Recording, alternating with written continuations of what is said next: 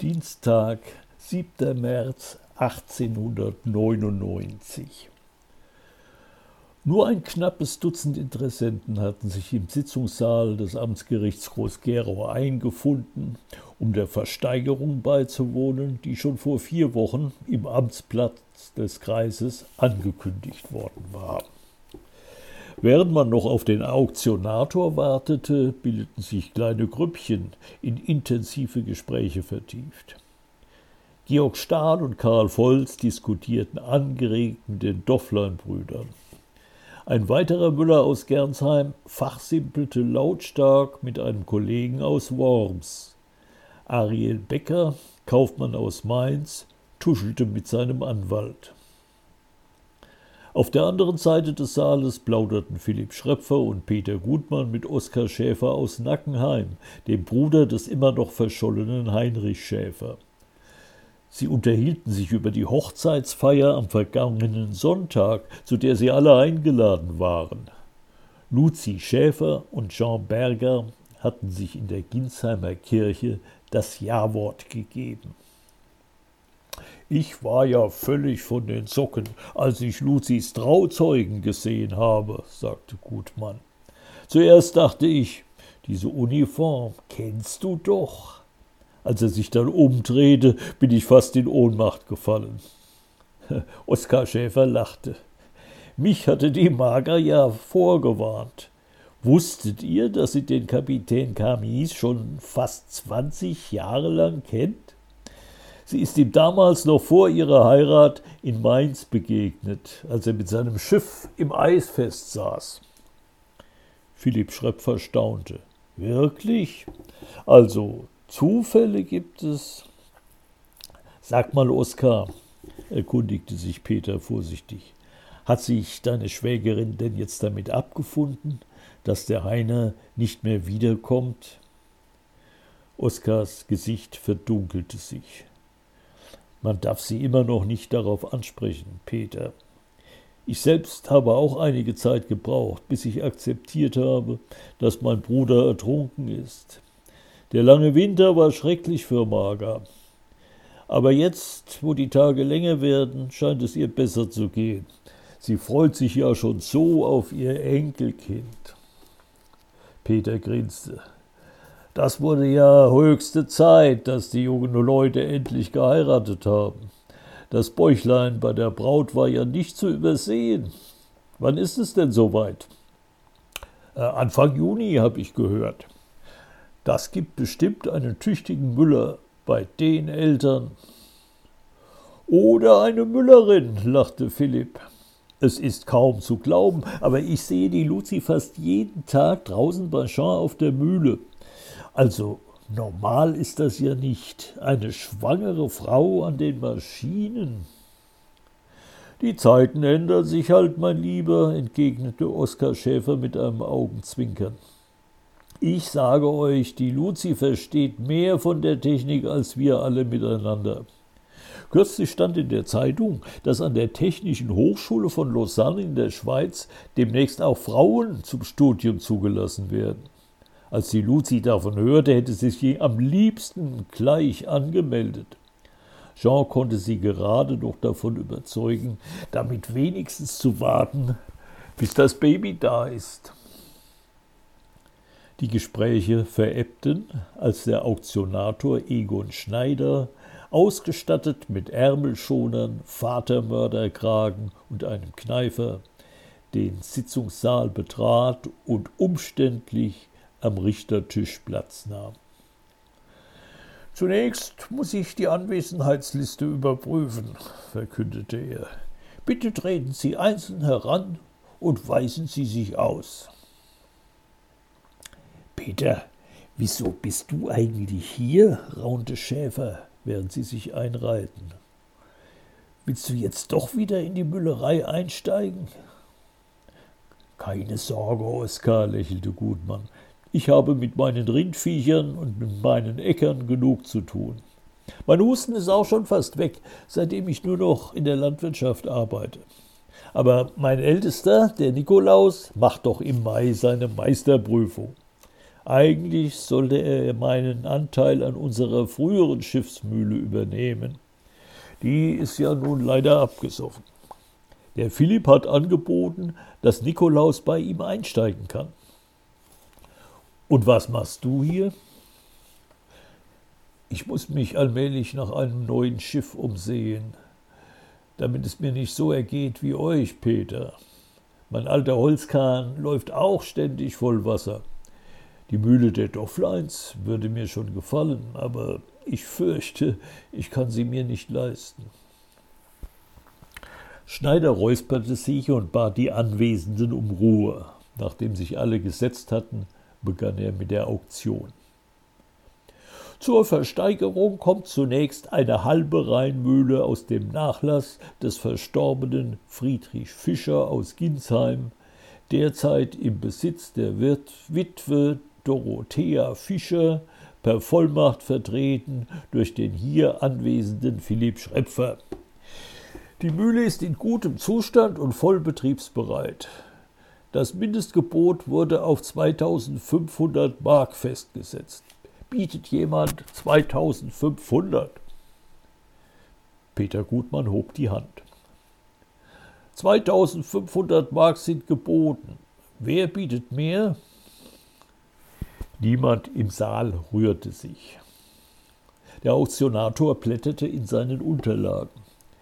Ich darf darauf hinweisen, dass in dieser Mühle erst letztes Jahr zwei neue Walzenstühle und ein Plansichter eingebaut wurden, wert etwa 4000 Mark. Bietet jemand 2600 Mark? Doch offensichtlich war keiner der Anwesenden dazu bereit. 2500 Mark zum ersten, zum zweiten und zum dritten. Der Hammer fiel. Der Anteil geht für 2500 Mark an Peter Gutmann aus Ginsheim. Die Aufmerksamkeit im Saal steigerte sich merklich, als die nächste Auktion angekündigt wurde.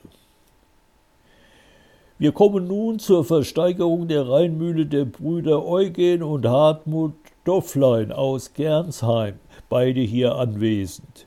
Die Mühle ist auf einem Schiff aus Stahl errichtet und wurde 1895 von der Firma Bühler in Utzwil komplett neu ausgerüstet.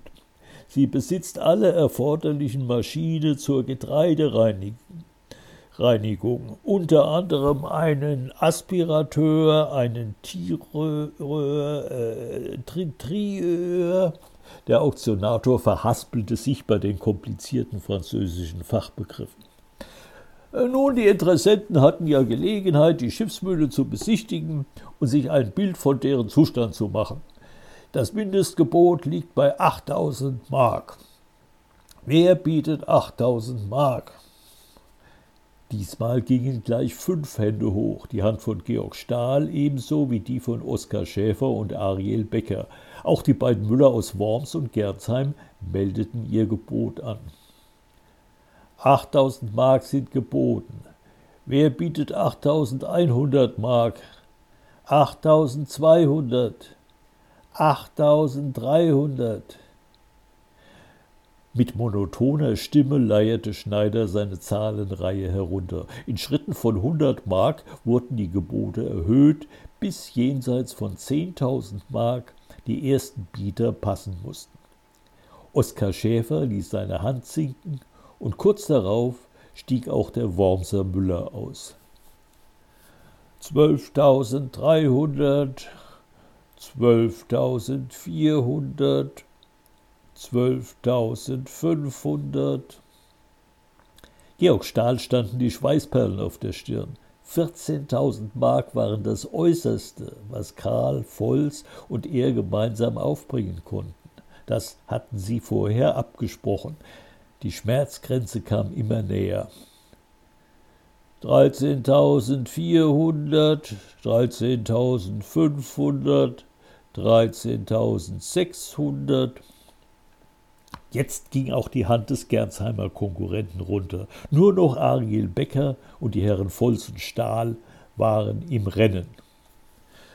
Der Auktionator legte eine Pause ein. Jeder im Saal spürte, dass die Entscheidung unmittelbar bevorstand. Die Spannung knisterte. 13.600 Mark sind geboten. Bietet jemand 13.700 Mark? Das Herz schlug Georg bis zum Hals, als er erneut seine Hand hob. Gleich ist es vorbei, ging es ihm durch den Kopf. Wir werden die Mühle nicht bekommen, aber wir haben es wenigstens versucht. Er wartete auf die Fortsetzung der Zahlenreihe durch den Auktionator, doch stattdessen hörte er 13.700 Mark sind geboten. Bietet jemand mehr? Georg Stahl drehte den Kopf und bemerkte zu seiner Verblüffung, dass Beckers Hand nicht nach oben gegangen war. Der Anwalt flüsterte seinem Mandanten etwas ins Ohr, doch der Mainzer Kaufmann schüttelte fast unmerklich den Kopf. Das letzte Gebot liegt bei 13.700 Mark. 13.700 zum ersten, zum zweiten und zum dritten. Die Rheinmühle der Brüder Dofflein geht für 13.700 Mark an die Herren Georg Stahl und Karl Volz aus Ginsheim, jedem zur Hälfte. Karl und Georg fielen sich in die Arme. Nachdem die Auktion vorbei war, schwoll das Stimmengewirr im Sitzungssaal erneut an. Volz und Stahl nahmen die Glückwünsche der Kollegen entgegen. Aber hör mal, Schorch, erkundigte sich der neugierige Gutmann. Wie wollt ihr denn jetzt euer neues Schiff von Gernsheim bis zu seinem Liegeplatz nach Ginsheim bringen? Georg Stahl schmunzelte. Kein Problem, Peter. Am Sonntag auf der Hochzeit habe ich einen Freund getroffen, der uns dabei helfen will. Es kann allerdings ein paar Wochen dauern, bis er wieder mal vorbeikommt. Aber dir kann man ja auch gratulieren. Das war ja ein richtiges Schnäppchen, dass du da für deinen Nikolaus an Land gezogen hast. Äh, wie man's nimmt, Schorsch. Du hast ja gesehen, kein Mensch interessiert sich heute mehr für ein Mühlenschiff aus Holz und das aus gutem Grund. Aber ich habe 6000 Mark zurückgelegt, um meinem Ältesten den Einstieg ins Geschäft zu ermöglichen. Die Hälfte davon bekommt die Doris Fischer. Ich denke, das ist ein fairer Preis. Die andere Hälfte spendiere ich dem Philipp und dem Nikolaus als Betriebskapital, damit sie sich möglichst bald auch ein eisernes Schiff leisten können. Allmählich leerte sich der Gerichtssaal. Auf dem Weg zur Tür kam Ariel Becker noch einmal zu den neuen Besitzern der Gernsheimer Schiffsmühle herüber und wedelte mit einem dicken Geldscheinbündel. Das hier sind 16.000 Mark, meine Herren, schmunzelte er. Alles ehrlich verdientes und ordnungsgemäß versteuertes Geld. Bis zu dieser Höhe wollte ich heute eigentlich bieten. Allein die Maschinen in dieser Mühle sind so viel wert. Aber dann habe ich mich gefragt, wozu? Ich bin ja nicht vom Fach und noch einmal wollte ich das Risiko, von einem unseriösen Partner hereingelegt zu werden, nicht eingehen. Ich hätte die Schiffsmühle ausschlachten lassen, die Geräte einzeln verkauft und das Schiff anschließend zum Schrottwert an eine Werft gegeben. Bei Ihnen beiden habe ich gespürt, dass Sie Ihr Handwerk verstehen und mit Begeisterung und Leidenschaft an die Sache herangehen. Ich bin sicher, dass Sie mit Ihrer neuen Mühle Erfolg haben werden und wünsche Ihnen alles Gute für die Zukunft. Glück zu, meine Herren.